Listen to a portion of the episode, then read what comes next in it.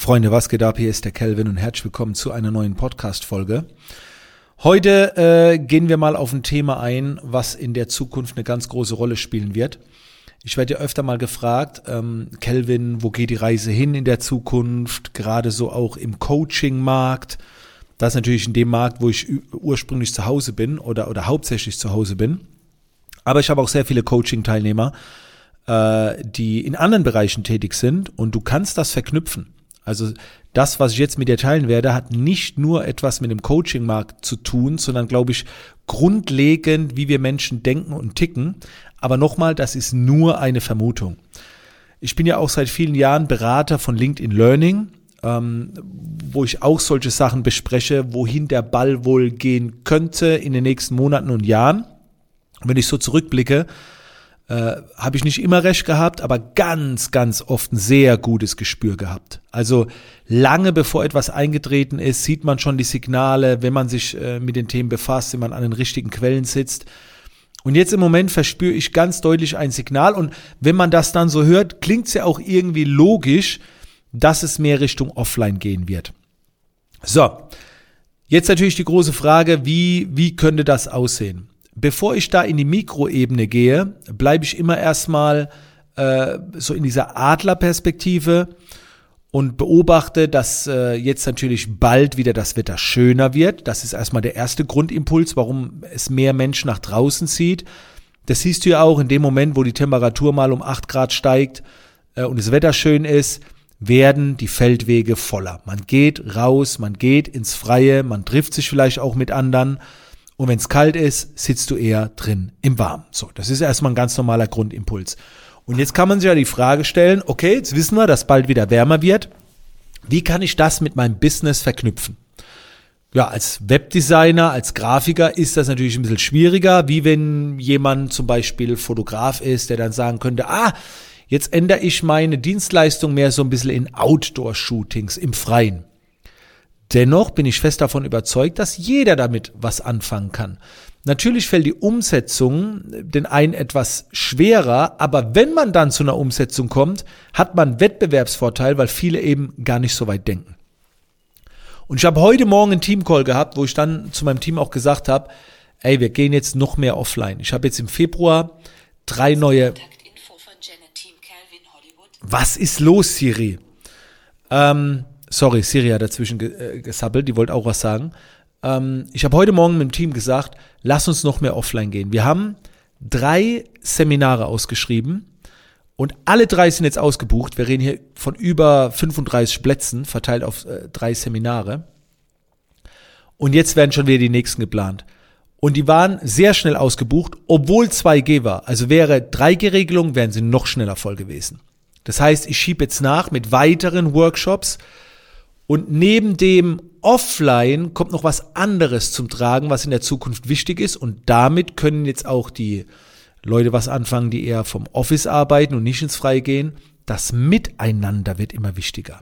Also statt füreinander, miteinander.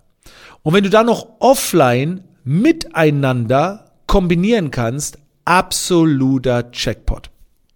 Jetzt gehen wir mal wieder an das Beispiel Webdesigner, ja, was soll ich da offline? Ich sitze zu Hause am Rechner, ich kriege ein paar Vorgaben und dann baue ich halt was. Aber wer sagt, dass du das am Rechner machen musst? Gibt es nicht zum Beispiel für jemanden, der eine Website baut, ein Format, wo man zum Beispiel beim Kunden in der Nähe ein Hotel nimmt, um dann vor Ort die Website zu bauen, während der Kunde immer wieder mitentscheidet, also so miteinander zwei, drei Tage durcharbeitet, dann ist die Website fertig. Geht das nicht. So, weil dann hat man offline und miteinander. Es muss ja auch nicht immer im Freien sein. Es geht nur darum, um offline und nicht immer alles online.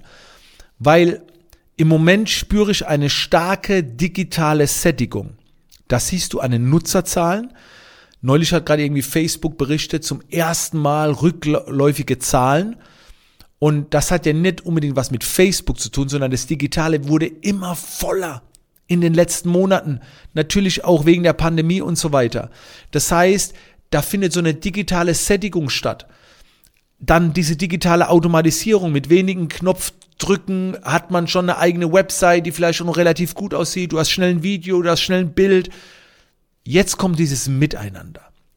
Schaffungsprozesse, Planung, Konzeption, was können wir austüfteln? Dass die Umsetzung, das Wie, ist vielleicht manchmal gar nicht so sehr das Entscheidende, weil das Wissen und die Fähigkeit ist da. Aber die Kreativität, Brainstorming, gemeinsam was zusammen rocken, das wird immer mehr in den Mittelpunkt kommen.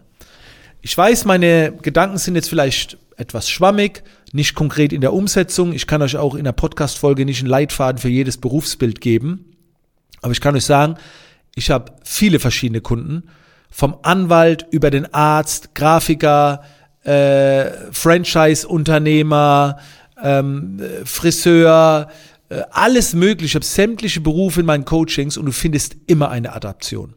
Manchmal muss man nur ein bisschen mehr zwischen den Zeilen lesen, aber miteinander, offline, Erlebnis, das sind so drei Worte.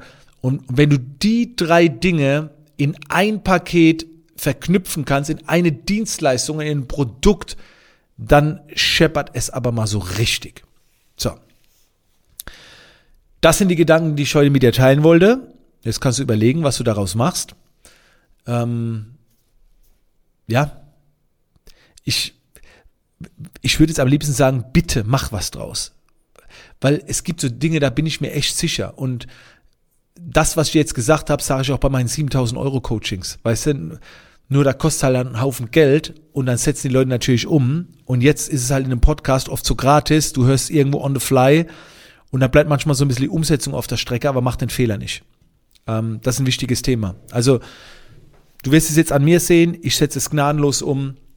Habe jetzt mit Mentorings begonnen, wo, wo jetzt mehrere schon rein investiert haben, wo ich mehrere über Monate hinweg begleite, haben wir wieder dieses Miteinander, ab und zu trifft man sich vielleicht auch offline äh, und das ist auch ein ganz anderer Erlebnisfaktor, wie einfach nur ein Videotraining schauen und so weiter.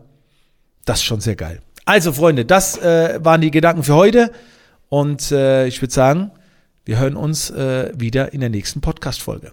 Bis dann.